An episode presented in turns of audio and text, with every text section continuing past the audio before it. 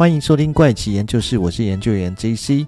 那在新的一年的一开始啊，苹果公司的市值就来到了全球最高的一个市值啊，它在新年的。一月初啊，它正式突破了所谓的三兆美元的一个市值。它的一月份的股价甚至是突破一百八十美元的一个金额。这这个金额到底有多高呢？可以举个例子来讲好了，就是全球目前前三大的一个股市呢，分别是纽交所、纳斯达克跟上海证券交易所。而上海证券交易所的呃上市公司一共有两千零三十七家，他们加总的一个市值总和啊，大概是七点二兆美元哦。那但是苹果一家公司它就有三兆美元的一个金额，这样子来讲的话，也许你就比较能够想象一下，到底苹果公司它的一个市值是有多巨大。不过呢，苹果其实不是一直以来都是这么的一个嗯。占有市场占有率这么高的，其实如果把时间回推到两千年，就是网络泡沫化那个时候的苹果市值呢，其实股价也才不过是七美元，跟现在的一百八十美元真的是差了天差地远。到了二零一二年呢，苹果公司的市值呢，它就已经成长到了五千两百亿美元哦。这个时候呢，其实苹果公司的一个市值已经非常非常的强了。不过跟现在相比的话，大概还是只有现在大概六分之一的市值。所以这样大家就可以想象一下，就是贾伯斯呢，他从两千年回归苹果担任 CEO 以后呢，所奠定下的苹果公司的发展基础有多好，而。贾伯斯从两千年回归的时候，那时候苹果还不叫苹果公司，那时候还叫做苹果电脑公司啊。他在这短短的将近十一年，就是到他离世的二零一一年这一段时间里面呢，他其实推出了一系列的苹果创新产品哦，像是二零零一年的十月二十三号，他推出了 iPod。那这个改变呢，其实改变了这个产品的推出啦，其实改变了大家对听音乐的装置，跟影响了全世界的唱片行还有 CD。生产业的一个划时代的产品，接着是在二零零七年的时候，六月二十九号，它也推出了 iPhone 的第一代。这个产品呢，则是永久的将当时行动电话的业者啊排名大洗牌，把当时的王者啊 Nokia 跟紧追在后的 Motorola 给踢出了这个手机行业，而且是开启了智慧型手机的应用。基本上那个时候就是几乎把一台电脑装进一个口袋里面装得下的手机装置里面。然后在二零零八年的一月十五号，贾伯斯在发表会上，从一个牛皮纸的资料袋里面取出了一台第一次亮相的 MacBook Air。那其实是一个非常激动人心的一个时刻啊，因为从那一次以后呢，几乎所有的电脑品牌呢，都开启了模仿苹果推出所谓的超薄型的，还有金属色的笔记型电脑，而且都以极轻这件事情作为他们行销宣传的一个重点。那最后就是在二零一零年的四月三号，他也展示了全世界的第一台 iPad。这个时候也是让大家意识到，在电脑跟手机中间，诶，还有一个 iPad 这样的一个装置的存在。当然，iPad 后来你会发现它的一个主要用途，它其实比较偏向娱乐用，而非工作目的。当然，它当初推出的时候可能是有点偏向是你可以轻巧带着它去工作、开会使用。可是后来发现，其实比较偏向是娱乐用途而已。那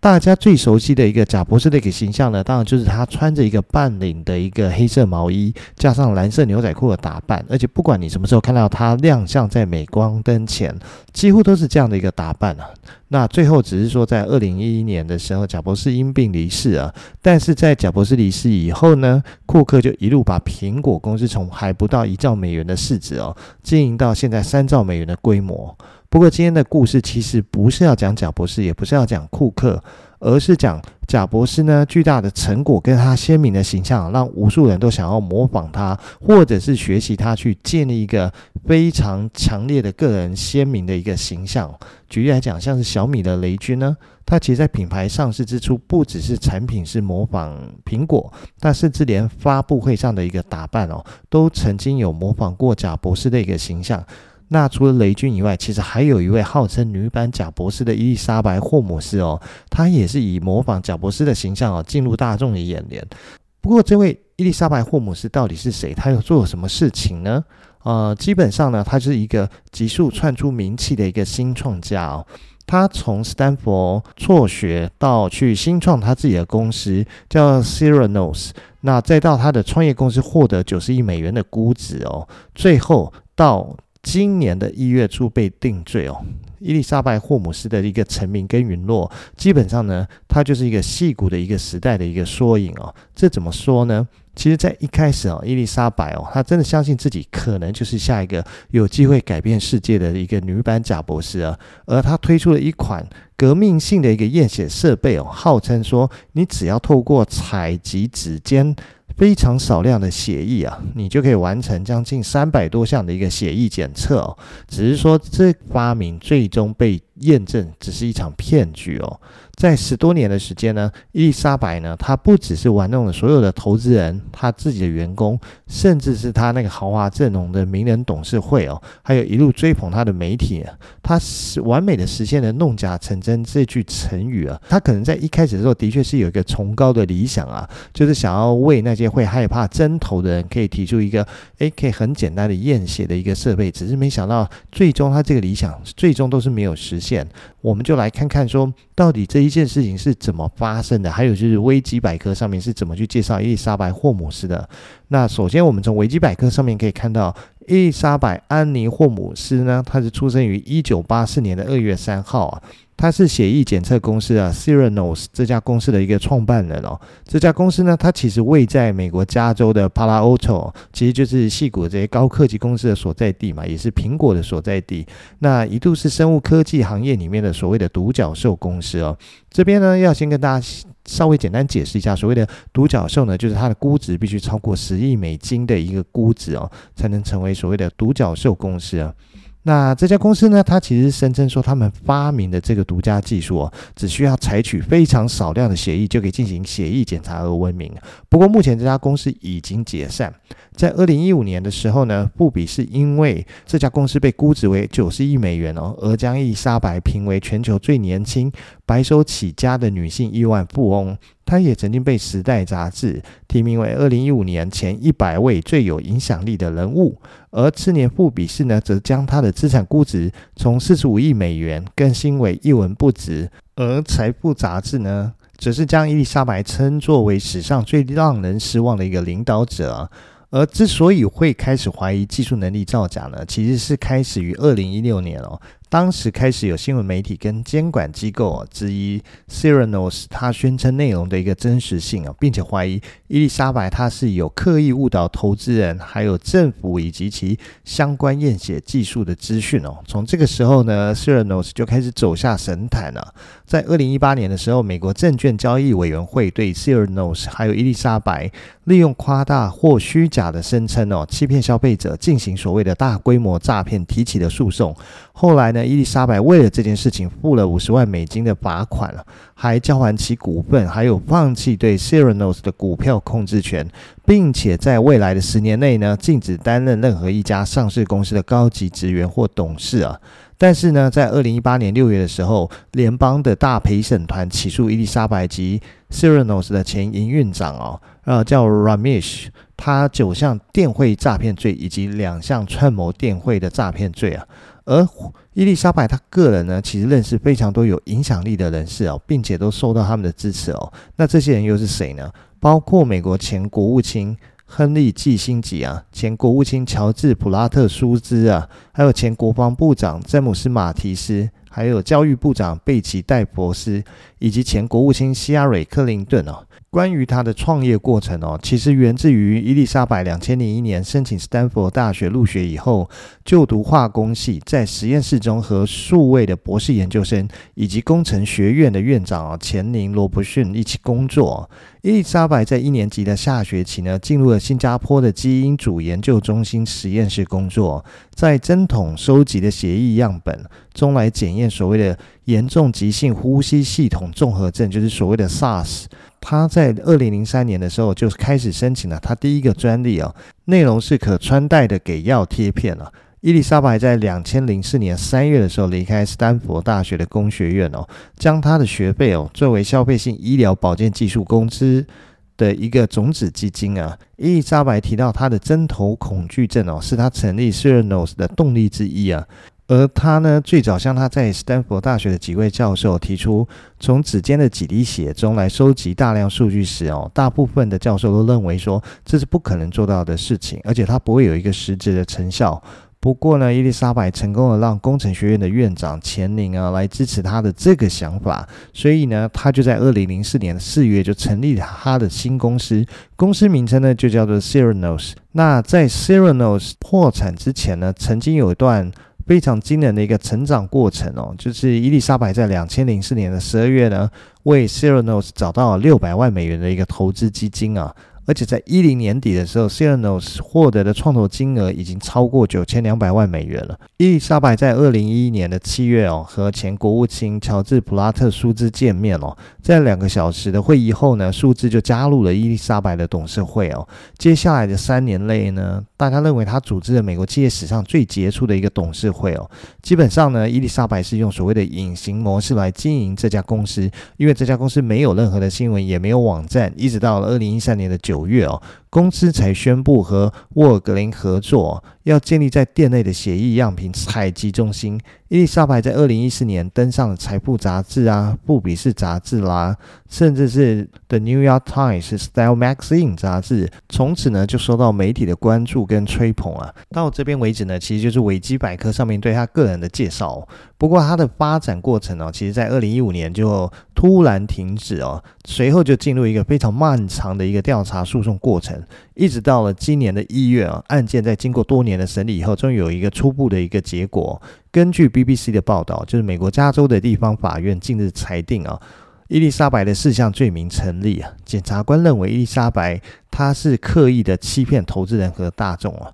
不过伊丽莎白当然是在当庭否认他所有的犯罪行为啊。虽然最后面法官还是没有宣布他的一个量刑是怎么样。但是呢，目前的每项罪名哦，最高都可判二十年的有期徒刑。也就是说呢，伊丽莎白她很有可能会在牢狱中度过她的余生哦。在女版贾博士的神话破灭以后呢，她得到了一个新的外号，叫做“千禧版的马多夫”啊。如果大家不太清楚知道马多夫是谁的话，可以参考一下怪奇研究室的 EP 二十八。美国史上的最大诈骗案，就可以知道关于马多夫的故事哦。而 HBO 呢，更是推出了一部关于伊丽莎白的纪录片，就叫做《发明家》。在这部纪录片中，揭露出这场戏骨大骗局背后更多的一个细节哦。至于伊丽莎白她是怎么凭借一款只能检测几项协议指标的产品呢，就能在融资的路上顺利持续募资哦，甚至将公司的规模做到九十亿美元，而且在十五年间都没有被人怀疑过。不过呢，伊丽莎白之所以会被称为女版贾博士，其实是有她的一些道理跟原因在的。其实，在高中时代的时候，伊丽莎白就展现出她过人的一面啊。她除了是成绩非常的好以外，而且她在十七岁的时候呢，就被斯坦福大学所录取，而且还获得每个月三千美元的一个。科学研究经费啊，那他开始走上了他的科学研究的道路啊。而斯坦福工程学院的院长钱宁罗伯逊哦，正是伊丽莎白的伯乐啊，因为他破例让作为大一新鲜人的伊丽莎白进入实验室跟博士研究生一起工作。大一暑假呢，伊丽莎白进入了新加坡基因组研究中心的实验室工作，因为当时正是 SARS 肆虐的一个时间点，而伊丽莎白呢，他就负责在血液样本中呢去检测所谓谓。SARS 的一个病毒，而他从新加坡回到美国以后呢，伊丽莎白就申请了他人生中的第一个专利哦，就是一个可穿戴的一个药物注射贴片。这项专利呢，让工程学院的院长感到十分惊讶，所以当第二年。伊丽莎白决定要辍学创业的时候呢，院长不但支持她的决定，还亲自担任她公司的董事会顾问了。而伊丽莎白的公司呢，前面讲过，就是 Theranos，它其实是一个组合字啊，它是英文的诊断跟呃治疗的一个组合字啊。它呢，其实。听到这边为止，你应该觉得说，诶，伊丽莎白跟许多的创业者一样，他们都走在一个成长的轨迹上，而且事实上呢，伊丽莎白正是贾博士的一个忠实粉丝啊，所以前面才会提到说，他甚至会以模仿贾博士的打扮，或者是想要刻意压低他的声音声线，然后去跟呃。出现在大众的面前，而且他为了模仿贾博士的打扮哦，所以呢，他在公开场合几乎都穿同一件的黑色高领毛衣跟休闲裤啊，甚至是有谣言说，为了要穿这一身的打扮哦，伊丽莎白曾经要求公司的一个冷气啊，那必须常年保持在十五点五度啊。伊丽莎白呢，似乎希望能够透过模仿贾博士哦，树立起自己一个特立独行的形象，因为这样的人设在戏谷是十分受欢迎的哦。嗯、像节目一开始说过，目前全世界市值最高的公司是苹果嘛，而目前个人身价最高的则是特斯拉的老板马斯克。那他也是以其怪异人设在戏谷受到大家的瞩目还有欢迎啊。所以呢，伊丽莎白总是把一些。啊、例如说改变世界挂在口上，那变成他的口头禅。在《华尔街日报》发出长篇报道质疑 Theranos 的时候呢，他在电视节目接受采访的时候是这样回应的：他说，这就是一个想要改变世界的人会遭遇的事情。他们会先说你是疯了，然后开始打击你，而你最后却改变了这个世界。不过现实中呢，伊丽莎白最后是没有改变这个世界啦。不过她个人的品牌形象塑造还是成功的，她似乎真的具有媲美贾伯斯的一个行销能力啊。伊丽莎白成功拉拢了一大票政商界大佬为自己站台哦，包括当时还是美国总统的欧巴马就曾经任命他为美国的全球创业大使啊。还有在 Theranos 董事会里面有两位美国前国务卿、美国前国防部长、参议院军事委员会和前任主席，还有前海军上将跟海军陆战队将军，还有前国务卿呃乔治舒尔兹就曾经公开表示哦。这位女性呢，就是下一位贾博斯，就是下一位比尔盖茨哦。所以乍看之下，Seranos 的董事会哦，就像美国的一个小内阁。但是有趣的是，它是一家医疗科技的新创公司啊，但是董事会里面却没有一个有医学背景的人，而是只是一票啊非常具高知名度的一些知名人士。而且在 Serenos 受到质疑的时候呢，以投资眼光毒辣著称的一个传媒大亨梅朵也给 Serenos 投了一点二五亿美元哦，所以 Serenos 的估值一度高达九十亿美元，而伊丽莎白个人身价也超过了四十亿美元。当然呢，在那个时候呢，媒体们总是争先恐后想要来追捧报道伊丽莎白哦。那也因为这样呢，就把她捧上了神坛啊。像是当时富比是把她评为全球最年轻的女性亿万富翁，那时代杂志则是提名她为二零一五年最有影响力一百大人物等等等等等。那至于为什么伊丽莎白能受到这么多名人跟媒体的一个青睐哦，曾经在 Theranos 担任实验助理的 Erica Jane。在纪录片里面说了他自己的一个看法，就是说虽然很难明白他，但是我还是很崇拜他，因为他是一个进入科学跟技术领域的女性，还创办了自己的公司，是一个非常理想的一个偶像啊。其实 Erica 的回答十分具有代表性哦，因为其实，在矽谷里啊，它基本上就是男性主导的一个环境，要成为高阶主管，就是女性要成为高阶主管，都不是一件那么容易的事情。更何况是自己创业研发，还要把公司做到独角兽的女性创办人哦，更是少之又少。所以呢，投资人也好，媒体也好，甚至是一般的民众呢，都觉得他们需要有这样的故事来激发自己跟鼓励自己。所以讲到这边呢，大家应该会注意到，所谓的新创公司其实都需要题材跟包装。当你找到一个很好发挥又跟其他人有所区别的一个特质或者特色的时候呢，往往都会成为包装自己的一个利器啊。过去许多的一个新创公司都是在这样的方向跟原则下拿到一轮又一轮的大笔投资。举例像 Uber，它当初其实就是一个这样的一个模式，它开创了一个当时市场上没有人做过的共享。汽车这样的一个方式走出来的。好，那不过话说回来呢，这家靠一滴血就可以检测出许多疾病的公司呢，在过去一共烧掉了十四亿美元哦。这些钱到底都花去哪里啊？按照最初伊莎白的宣传哦，它的产品只要采集到一两滴血，就可以马上验出两百多项身体的一个指标哦。而且呢，他希望像他这样子有针头恐惧症的患者，能够轻松愉快地完成身体检查。如果说当初他这个想法真的实现了，他其实会整个彻底的改变了所谓的医疗检测行业哦。相信呢，有做过身体健康检查的，或者曾经去验过身体器官某些特殊指数的呃听众朋友都知道，要抽血呢，至少都要抽一管到两管的血才能做。这些的一些指标的检验哦，如果说你要验到两百多项身体的一个指标，那只要一两滴血你就能完成的话，这真的是整个颠覆所谓的医疗检测行业。包括第一个就是费用，那第二个就是时间，第三个就是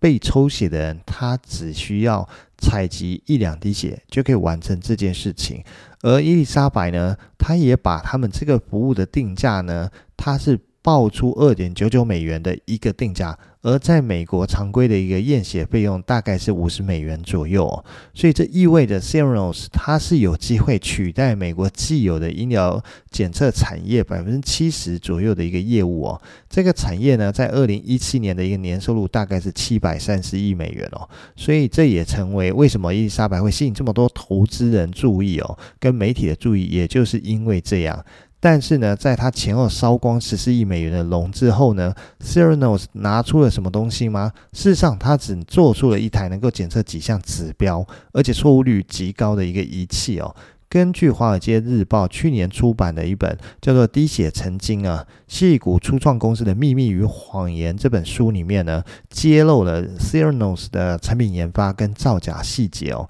那可能是因为伊丽莎白对贾博士的模仿入戏太深哦，所以伊丽莎白对于打造完美产品哦十分固执哦。因为一滴血的一个量实在是很难满足化验出身体这些指标的需求，所以当他的团队曾经建议说要增加采血量的时候，遭到了伊丽莎白的坚决反对哦，甚至还开除了当时的一个产品负责人。而且伊丽莎白呢，她自己花钱起来呢，一点也不心疼，因为毕竟不是她的钱嘛。那两百美元的一个血盒用一次，她就报废，而且一周呢可以用掉几百个，可是产品却一直做不到标准。然后市场上又出现十二分钟内就能检验出三十一项指标的一个竞争产品，最终就让伊丽莎白动起了造假的一个念头。为了争取到美国最大连锁药店哦，就是沃格林，就是 Walgreens 的一个订单哦，伊丽莎白竟然夸海口说自己的产品可以完成三百多项的一个检测，甚至还能够筛检出癌症这件事情。但事实上呢，Cernos 仅有的一款产品叫做 Edison，它只能检测几项指标，就是刚刚提到，甚至错误率还极高啊。但是呢，伊丽莎白她开了一个谎，她就必须要用更多的谎来圆这个谎。那为了应付沃尔格林店内的检测呢，伊丽莎白不惜花大钱买了多台的西门子检测仪器哦，将店里抽的血快递回到实验室，再用西门子的仪器来检测。但是西门子的仪器就算再贵，它也解决不了血量不足的一个问题。加上说在运送的过程中血液保鲜不当，所以检测结果啊还是依然没有办法得到一个正确靠呃可靠的结果。那当初所谓的一滴血哦，可以准确快速检测三百多项指标的承诺，最终他一项都做不到。面对做不到的一个检验结果，公司的营运长也是伊丽莎白当时的男友 Sonny。他就直接要求员工将异常数据剔除掉。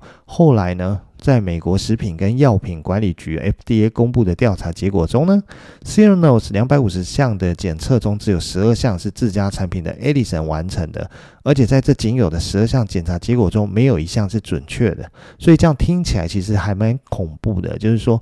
他最终烧了这么多钱做出来的一款产品，是他其实根本没有用。那他可能甚至比你买一些什么所谓的快筛的一个产品还要不准确。那事实上呢，我们回到 CERNOS 这边来看，他获得的十四亿美元哦，其实没有太多的钱是投入到研发，基本上都花在伊丽莎白个人奢华的生活跟支付他昂贵的律师费用上。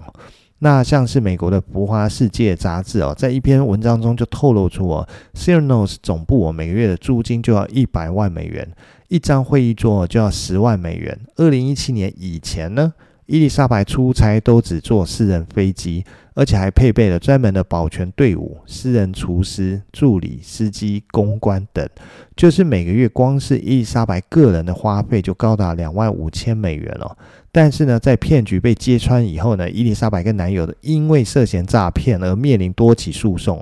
那两人的律师费哦，每个月哦，可能就高达数百万美元，而这些钱都由谁支付？都由 Theranos 支付。那因为为伊丽莎白哦打官司的律师事务所就高达九家，其中还包括当年代理微软反垄断案的明星律师哦，David Boies，他是全美知识产权领域身价最高的律师哦。请他的费用啊，可想而知，就是非常的庞大。所以呢，那些年曾经追捧过他的媒体哦，现在也通通都是把他贬到一个不行。那伊丽莎白的骗局哦，为什么可以在这十几年间不被发现哦？除了他出色的行销能力跟媒体的推波助澜哦，其实还有有赖于 CellNotes 的每一个员工都啊、替他保密。可是为什么员工替他保密呢？其实是因为他们在入职的时候都有签一个十分严苛的保密协议哦，因为大家都害怕面临高额的赔偿啊，所以大多数员工对自己看到一切都三缄其口啊。那这也这也让。呃，媒体后来在采访的时候，其实遭遇非常大的困难哦，因为根据 HBO 纪录片的导演就曾经表示说，他们在拍摄中受到了这个保密协议的影响哦，要获取内部的 CellNotes 内部的影音素材跟员工采访哦，其实非常的困难哦。不过最终呢，伊丽莎白她还是觉得说，诶，她并不会因为这样就结束她的好日子哦，因为浮华世界援引一位 CellNotes 的前高阶主管。消息称哦，在公司起诉书堆积如山的时候，员工开始集体离职的时候，伊丽莎白不但没有表现出不高兴的样子，还跟没事人一样去参加董事会，甚至还为自己的宠物犬申请了一项搜救培训课程哦。另外一位接近伊丽莎白的前主管表示说，伊丽莎白呢始终认为自己是受害者哦，他将自己的一个状况归咎于律师团队的无能哦，他觉得说他其实是可以改变世界的，只是说还没有实。线而已，所以说呢，伊丽莎白她可能是说谎说到连自己都骗了，那让自己都觉得她其实是真的有能力去改变这个世界，只是说她的时运不济，还有就是她的可能不管是律师团队也好，还是公关团队不济，才会害她现在的落入像现在的这样的一个境界啊，跟一个地步吧。那好啦，那时间差不多了，那今天就先跟大家分享到这边哦，我们下集再见喽，拜拜。